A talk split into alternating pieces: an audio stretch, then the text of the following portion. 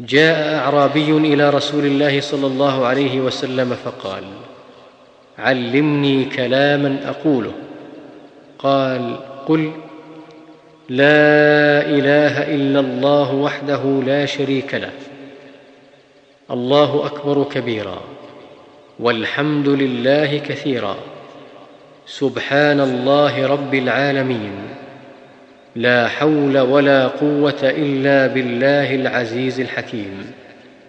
قال فهؤلاء لربي فما لي؟